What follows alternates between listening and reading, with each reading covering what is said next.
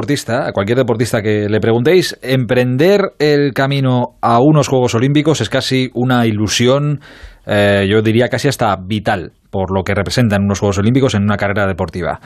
Para muchos incluso puede ser el viaje más importante de sus vidas. Pero los hay para los que este viaje a Tokio va a ser un viaje cargado de ilusión por hacerlo lo mejor posible, pero no sé yo si va a ser el viaje más importante de su vida porque ese viaje ya lo han hecho antes y no siempre tiene que ver con el deporte. Queremos desearle suerte y buen viaje esta noche a Emmanuel Reyes, más conocido en el mundo del boxeo como El Profeta, ahora le preguntaré por qué, que va a viajar a Tokio representando a España. Él nació en La Habana, en Cuba, hace 27 años, y creedme, su viaje desde Cuba hasta Coruña, donde vive, y hasta ese 19 de enero de 2020, cuando consiguió la nacionalidad española, ese viaje que ha tenido supera cualquier otro que os podáis imaginar. Pero vamos a ir parte por parte. Hola, boxeador, buenas noches. Hola, buenas noches a todos. ¿Cómo estás? Bien, bien, todo bien, gracias a Dios. Oye, perdóname la curiosidad, pero es que se me cae la pregunta sola. El profeta, ¿por qué? Sí, sí, porque eso es como decir, hubo un tiempo cuando estaba en Cuba que pusieron, estaba la bolsería andando, ¿no? Era semiprofesional y mandaron a poner un mote, ¿no? A los, a los, a los deportistas. Entonces todo el mundo empezó a coger el, león, el no sé qué, el, el lobo y esas cosas. Entonces yo, mira, dije, mira, yo de animales no estoy más animales porque ya no hay más animales. Entonces... Entonces, como mi abuela o parte de padre siempre ha sido cristiana y me inculcó el cristianismo, ¿no? creer en Dios, entonces dije, mira, este no lo tiene nadie y me puse el profeta, para decirle un homenaje a ella también. Ah, pues mira. Se quedó y se quedó así. Es, bonita, es bonita la, historia. Eh, de ahí nace lo, de, lo del profeta. Oye, ¿cuántos, ¿cuántos años, cuándo empezaste tú con el boxeo? ¿Con cuántos años? A los seis años, a los seis años estaba ya. A los 12 años estaba repartiendo ya encima del ring, ¿no? Sí, a los seis estaba ya, a los seis años estaba ya dando golpes. pero, pero en el ring. No, todavía en el ring no. En seis años, bueno, en el lugar que, que empecé no había ring, era en el suelo, así que no había nada. Y había que estar ahí descalzo en el suelo, como tiene que ser. Así fue como aprendí. Joder, lo que ha cambiado la historia entonces, ¿eh? Sí, sí, sí. Vaya que se ha cambiado. Eh, oye, eh, Manuel, ¿qué es para ti, o qué significa para ti este viaje a, a Tokio, que creo que te vas pasado mañana, para representar a, a España en unos Juegos Olímpicos? A ver, eso es, esto es, días, este viaje es lo más grande de un atleta, ¿no? Eh, y los olimpiados, olimpiadas es lo más grande que tiene un atleta, es lo máximo, ¿no? De un atleta que practica el deporte y lo que quiere lograr es el oro, ¿no? Entonces, gracias a Dios hemos cumplido eso, ¿no? Hemos cumplido esa meta, esa primera meta que eh, fue clasificar y ahora mañana el sábado salimos partimos para para Japón, para Tokio, así que ya es una meta grande, entonces eso es lo que eso es lo bueno que tiene esto que, que hemos hemos hemos luchado hemos, hemos sacrificado pero hemos llegado al lugar eh, ahora que me dices esto de hemos sacrificado hemos luchado ¿Te puedes creer que me he leído, estaba repasando esta tarde tu historia y eh, con, la boca abierta, o sea, no estaba dando crédito a lo que estaba, a lo que estaba leyendo, repasando esto. Es posible que, mira que he conocido deportistas olímpicos, eh, que han luchado y han sacrificado cosas por estar en, unos juegos, eh, pero igual un camino como el tuyo no lo he conocido nunca a ver, yo siempre digo que, que mi historia es otra más, ¿no? Otra más de cualquier ser humano, ¿no? Y de otro deportista que seguro que a lo mejor han pasado más trabajo que yo, pero bueno, siempre tendremos esa parte de sacrificio, ¿no? Y me tocó a mí, me tocó a mí eh, salir a, a sacrificar todas esas cosas, ¿no? Para poder lograr un sueño, dejar personas atrás, dejar familiares, entonces el camino fue duro, pero siempre estuvo ahí, siempre estuvo Dios ahí al lado mío apoyándome ¿no? en todo ese camino y, gracias a Dios estamos hoy aquí en la Olimpia. Eh, Emanuel, ¿te importa si esta noche, en un ratito, eh, contamos cómo ha sido todo tu viaje? Sí, sin problema, sin problema. Eh, ¿cuándo, cómo era tu vida en, en La Habana hasta que decides marcharte? No, normal, como un ciudadano con un ciudadano cualquiera cubano, ¿no? Tranquilo, el deporte, estaba en el equipo nacional pero bueno, uno se va, uno va creciendo, uno va mirando que, que no le van dando oportunidades, sabiendo que las tenía, ¿no? Y decidí, decidí un día y dije, mira, voy a buscar mi oportunidad en otro lado porque aquí no me la van a dar nunca, entonces esa fue la decisión que tomé. Dejé, en ese momento dejé personas atrás, ¿no? Dejé familia atrás, pero bueno, ese sacrificio hay que hacer, el sacrificio hay que hacer es ese para lograr un sueño y para poder ayudar a tu familia y, y por eso fue que decidí salir de Cuba y y hacer esto. Eh, creo que tu padre y tu abuela por aquel entonces vivían en, ya en España, en Coruña, ¿no? Sí, ya estaba aquí, aquí estaba mi tío, mi tía, mi papá, mi abuela, ya estaban aquí ya y, y ya por eso decidí, mira, voy, voy a echar para adelante porque no hay de otra. Y tú eh, emprendes el camino para llegar hasta España, lo que pasa es que es un camino eh, no demasiado fácil. De hecho, tu primera parada eh, aquí en cruzando el, el, mar es en Bielorrusia y de Bielorrusia a Rusia. Sí, pues supuestamente el, el único país que tiene libre visado para Cuba es, es Rusia, ¿no? Y entonces el objetivo era ese, llegar a Rusia y de Rusia y la Bielorrusia, porque es la, es la, Bielorrusia es el país que más cerca está de la frontera con Polonia, ¿no? Ajá. Y ya Polonia pertenece a la Comunidad Europea. Y supuestamente lo que me decían, no, tú vas para ahí, cruzas y no pasa nada. Pero bueno, en ese momento todo es, todos los colores de rosa cuando te hablan y cuando llegas al lugar y te enfrentas a la verdad es diferente, ¿no? Entonces ya cuando llegué ahí no, la cosa no estaba como, como decían. Y viré de nuevo a Moscú y de Moscú tuve que coger un vuelo para para Austria, ¿no? Para, para, para, para un vuelo, para coger un vuelo para otro, para otro lugar, pero que hiciera escala en Europa, ¿no? Que hiciera escala en Europa y ahí y ahí cuando hiciera la escala en Europa poder, poder, poder pedir asilo. Eh, y fue lo que hice. Da, da, vamos, quiero ir pararme un segundo porque es que, claro, lo, lo cuentas tan rápido. Fíjate que si, si, eres humilde, que te estás dejando partes que de verdad yo entiendo que lo pasaste realmente mal. Porque en Rusia, cuando estás en Rusia, eh, ¿cuánto tiempo estuviste sin salir a la calle encerrado en un piso por miedo a que te pudiera parar la policía y, y te trincara? Sí, por lo menos do, dos meses, por lo menos casi estuvimos ahí. ¿En un piso? Sí. ¿Tú solo? Solo, solo sal, no, estaba con mi tío, mi tío fue el que me ayudó a, también a ese recorrido, ¿no? Y mi tío como tenía papeles sí bajaba y compraba las cosas, la comida y esas cosas, pero yo por tal de no, que no me hicieran nada, ni me cogieran ni, ni hicieran nada, me quedaba en el piso, así que estuvimos casi un mes, un mes y algo. Ostras, ¿y cómo, cómo se pasa tanto tiempo ahí encerrado sin saber muy bien lo que, lo que va a ser de ti? No, a ver, yo por esa parte soy una persona, me gusta la fiesta, ¿no? Pero cuando, sí, sí, me gusta la fiesta, pero cuando tengo que hacer cosas, cosas no serias, ¿no? Me gusta estar solo, entonces estoy acostumbrado a estar solo, ¿no? Entonces, uno lo pasa mal, no te digo que no, porque la, estar solo y sin salir de un lugar de, es duro, pero bueno, cuando tú sabes que tienes un objetivo, lo mejor es cuidarse, ¿no? Entonces, ahí estaba ahí y, y conversaba mucho con mi tío y hablaba aquí, ya, es lo que te voy a hacer. Eh, estás unos meses allí en, en Moscú. Eh, e intentas coger un avión hasta un país europeo eh, para intentar moverte desde ahí y acabas en Austria. ¿En Austria dónde te quedas? Sí, en Austria me quedo en el aeropuerto, pido, pido, pido el asilo, ¿no? Uh -huh. Pido el asilo y ahí el aeropuerto me, me, ahí mismo me dejan trancado en el aeropuerto, ¿no? Me dejan custodiado en el aeropuerto. Como pedí asilo, me dejan ahí en el aeropuerto tres días y después esos tres días me pasan para un campo de refugiados, ¿no? A esperar, supuestamente esperar el, el asilo. Y ahí en el campo de refugiados, bueno, ya sí, sí podía salir para la calle, ¿no? Salía para la calle eh, a, a, una hora, a una hora que te ponían ellos, ¿no? Y así fui mirando, fui buscando, como, como todo el mundo, como un superviviente, mano, como hacen los, los animales, buscando a ver dónde, por dónde, por dónde puede salir, por dónde puede escapar, ¿no? Y entonces empecé a mirar y para buscar una salida, ¿no? Y, y poder llegar a España. Entonces volví a llamar a mi tío, ¿no? Porque me fuera de nuevo a buscar. Uh -huh. Y le dije, mira, vamos a empezar a cruzar en el bus, vamos a empezar a cruzar la frontera y así vamos y llegamos a, a, a, España. Y ahí cogimos un bus y cruzamos para Alemania.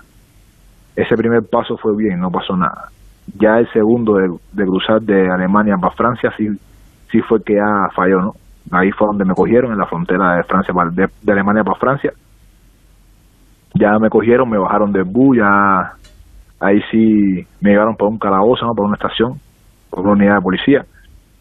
Me interrogaron esas cosas porque al final, como quiera que sea, estaba cometiendo un delito, estaba, estaba cruzando una frontera, ¿no? Uh -huh. Y eso, eso a nivel internacional es un delito.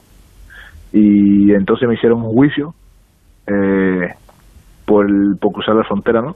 Lo de juicio lo único que iban a hacer era, era que me iban a mandar de regreso a, Austria, ¿no? Al país que yo pedí asilo pero en ese, proceso se podía demorar, vamos a suponer, ellos me, me, dijeron que podía, se podía demorar un año, dos años, hasta que Austria aceptara que, que volviera de nuevo para pa Austria, ¿no? Entonces me metieron en una prisión, que eran de migrantes, pero una prisión, una prisión común como de migrante, pero prisión, que uh, cerca de Pele, todo eso, Puerta de Hierro, un horario de comida, un horario de baño, un horario de, todo, como si fuera una prisión, pero era de migrante.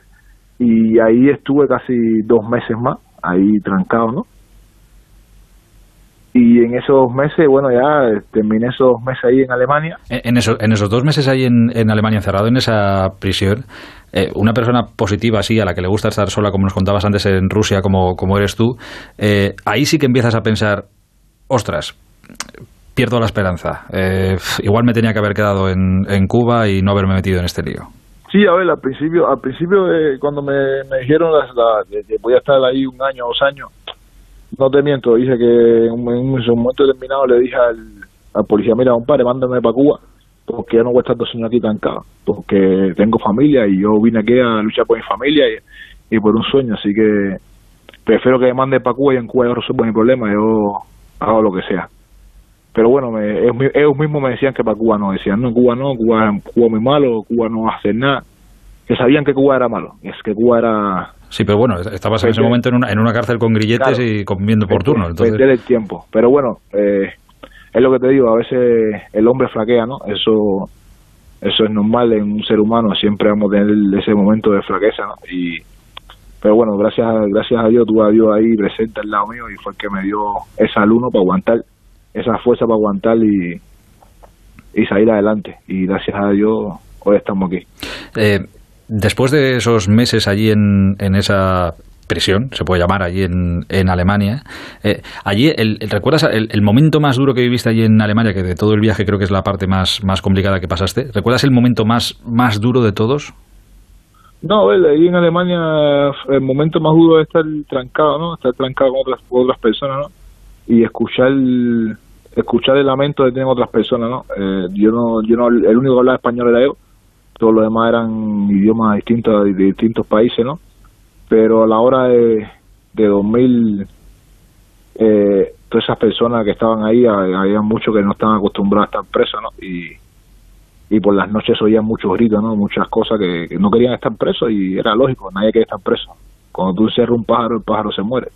Entonces, imagínate tú, eh, eso era, esa fue la parte más dura, ¿no? Porque escuchaba a la gente pedir su libertad, ¿no? que no querían estar trancados. Pero bueno, eh, es, como, es como te digo, que ponerse fuerte y, y aguantar todo lo que venga para poder llegar a, tu destino. Eh, estás en esa situación, eh, el viaje continúa porque de ahí creo que te mandan otra vez a, Austria y de Austria consigues creo volar a Barcelona y de Barcelona ir hasta, hasta Coruña para por fin reunirte con tu familia muchos meses después y después de todo lo que nos has contado que pasaste por el medio. ¿Recuerdas, ¿recuerdas cómo fue ese momento de encontrarte después de todo esto con tu padre, con tu abuela, con tus tíos? Sí, sí, mira, eh, fue bueno, ¿no? Fue algo ya, eh, fue una calma total, ¿no? Porque ya estaba ya en casa, ¿no? Estaba ya con la familia y, y estaba agradecido conmigo mismo y con Dios, ¿no? Porque ya habíamos logrado lo que queríamos pero fue más bien tranquilidad. Ni lloré ni nada porque ya no tenía lágrima para ya no tenía lágrima para llorar ya porque ya, ya todo lo que había llorado lo había llorado ahí solo en la prisión, ¿no? A veces dicen que los hombres lloran escondidos, entonces yo lloré escondido, yo solo ahí en la prisión, ya cuando llegué a mi casa ya no tenía ni lágrima para llorar, entonces gracias a Dios llegué ahí y la familia cuando la vi fue, mira, sentí tranquilidad, y mira, ya estoy aquí, ya, estoy, ya sé que estoy seguro y y que ahora lo que toca es echar para adelante y buscar el, objetivo que se vino a cumplir aquí. Eh, a partir de ahí creo que eh, contactas con la Federación Española de, Boxeo, creo que te reciben con los brazos abiertos y, encantados, que, te ayudan para que en enero de 2020 te conviertas en ciudadano español y hace un mes más o menos es cuando te conviertes en olímpico y consigues el billete para representar a España en los Juegos de, de Tokio, con lo cual entiendo que al final, a pesar de lo duro que ha sido, todo mereció la pena. Sí, sí, sí, sí, realmente estoy agradecido, ¿no? agradecido con, la Federación Española, con mi entrenador Rafa Lozano, con Peñate, con, con Felipe, ¿no? Porque verdad desde que llegué y me vieron me vieron mi potencial, ¿no? Eh, rápido me dijeron, tú vas a estar ahí con nosotros, vas a competir con nosotros y vamos a hacer todo lo posible para que tú tengas los papeles para que, para que compita con nosotros. Y verdad que se portaron bien, se, se han como hasta ahora se han portado bien conmigo todo el tiempo, ¿no? Y y lucharon eso, lucharon los papeles, lucharon la ciudadanía para yo poder representar a España y votar por España. Y estoy agradecido también con España, ¿no? Porque es el país que me ha hecho ser persona, eh, y, aparte de ser persona, eh, me ha dado toda su confianza, ¿no? De, de poder representarlo a nivel mundial. Y ahora mismo es la bandera que, va a subir en el podio Caceres. Eh, ojalá, ojalá así sea. Y estaremos orgullosísimos. Eh, dime una cosa, Manuel, cuando te subes ahora al ring y, boxeas, todo esto que nos acabas de contar, eh, ¿te pasa por la cabeza y te sirve de alguna manera de motivación para pegar un poquito más fuerte que, el que tienes delante? A ver, mira, yo yo no yo no mezclo esas cosas con, con el deporte, ¿no? es una cosa personal de mi vida, ¿no? Y el deporte es otra. Siempre trato de, separar esas cosas, pero no digo, no te miento, ¿no?